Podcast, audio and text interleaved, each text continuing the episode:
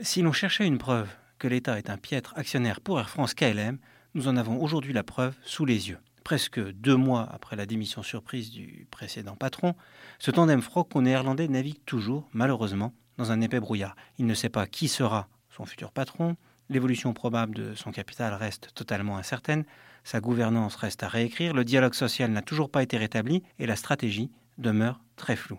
La planète aérienne tourne, les concurrents d'Air France KLM dans le low cost comme dans le long courrier marquent des points. Ce groupe, qui avait tout pour être un champion européen, perd lui du terrain en faisant du surplace. L'État n'est bien sûr pas responsable de tous les maux ni de toutes les faiblesses d'Air France KLM, mais le fait qu'il ne soit pas un actionnaire normal ne cesse de compliquer la vie de cette entreprise qui aurait besoin très rapidement d'un patron fort, compétent et légitime.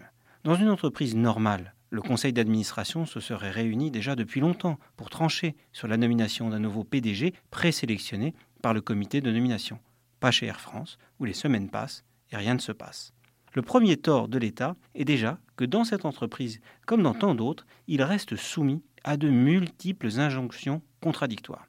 À la fois actionnaire, régulateur et politique, l'État est multiple. L'Élysée, Matignon, Bercy, le ministère des Transports, la DGAC, l'APE, trop nombreux sont ceux qui ont leur mot à dire et qui du coup ne sont pas toujours sur la même longueur d'onde. Cela place forcément le management d'Air France KLM dans une position inconfortable, car tous ceux qui négocient avec le groupe, pilotes, syndicats, partenaires, actionnaires potentiels, fournisseurs, États, savent que même si la direction dit niette, il existera toujours au sein de la sphère publique quelqu'un pour potentiellement tordre le bras de la direction.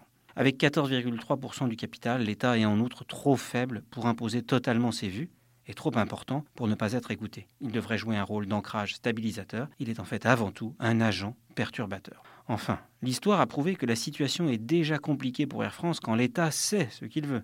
Le pire, c'est qu'aujourd'hui, il ne sait même pas très bien ce qu'il souhaite pour la compagnie. Certes, la capitalisation boursière du groupe s'est tellement effondrée depuis le début de l'année que le moment est sans doute mal choisi pour que l'État sorte du capital. Mais on voit bien que la question est posée.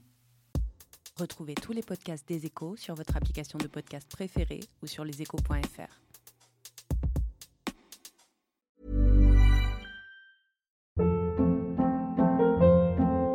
Hold up. What was that? Boring. No flavor. That was as bad as those leftovers you ate all week. Kiki Palmer here, and it's time to say hello to something fresh and guilt-free. Hello Fresh. Jazz up dinner with pecan-crusted chicken or garlic butter shrimp scampi. Now that's music to my mouth. Hello Fresh. Let's get this dinner party started. Discover all the delicious possibilities at hellofresh.com.